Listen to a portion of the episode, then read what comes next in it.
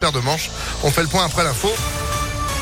Et c'est avec Sandrine Ollier. Bonjour, comment ça va Bonjour Phil, bonjour à tous. Ça va bien et vous Bah bien, parfait. On commence avec quoi Avec cette manifestation contre l'extrême droite, environ 200 étudiants se sont rassemblés hier midi devant l'université Jean Moulin à Lyon. Des prises de parole et des slogans pour protester contre le racisme qui sévit sur les bancs de la fac.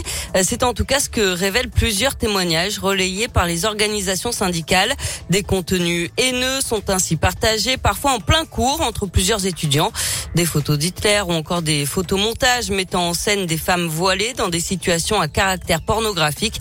Des faits qui ne doivent plus rester impunis pour Manon Moret, euh, secrétaire générale de l'UNEF à Lyon. L'extrême droite n'a pas sa place sur nos lieux d'études. Les militants d'extrême droite qui aujourd'hui organisent euh, ces discriminations, ces humiliations, ces insultes, c'est des actes en fait qui doivent du coup être sanctionnés par l'université, par la loi. La justice a aussi été saisie et que l'université aussi prenne ses responsabilités et mette en place une véritable politique de lutte contre les discriminations à l'université de Lyon 3. On veut que ce soit concret, rapide, notamment en organisant euh, des cellules de veille et d'écoute qui organisent des permanences physiques. Cette cellule de veille et d'écoute existe, mais elle ne peut être contactée que par mail pour le moment. L'UNEF souhaite pouvoir renforcer cet accompagnement en présentiel auprès des personnes victimes de discrimination. De son côté, l'université a saisi la justice. Dans l'actualité également, près d'une tonne de cuivre dérobée à Givors sur un site de la SNCF. Ça s'est passé le week-end dernier, de nuit, selon le progrès, valeur du butin, 10 000 euros environ.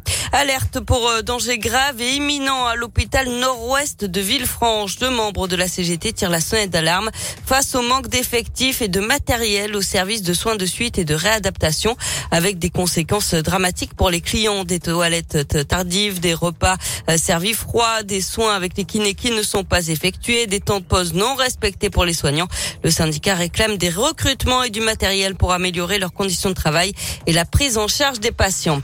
Ils appellent au rassemblement en vue des élections législatives pour une majorité de gauche et écologiste à l'Assemblée nationale. Le maire de Lyon, Grégory Doucet, et les maires de Tours et Poitiers ont signé une tribune dans laquelle ils appellent à faire barrage à l'extrême droite.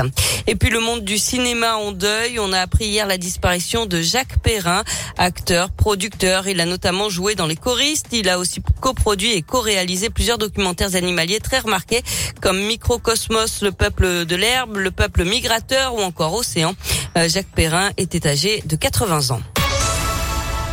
Du sport pour terminer avec la 34e journée de Ligue 1 ce week-end. L'OL reçoit Montpellier demain à Dessine à 17h. Chez les filles, demi-finale allée de la Ligue des Champions.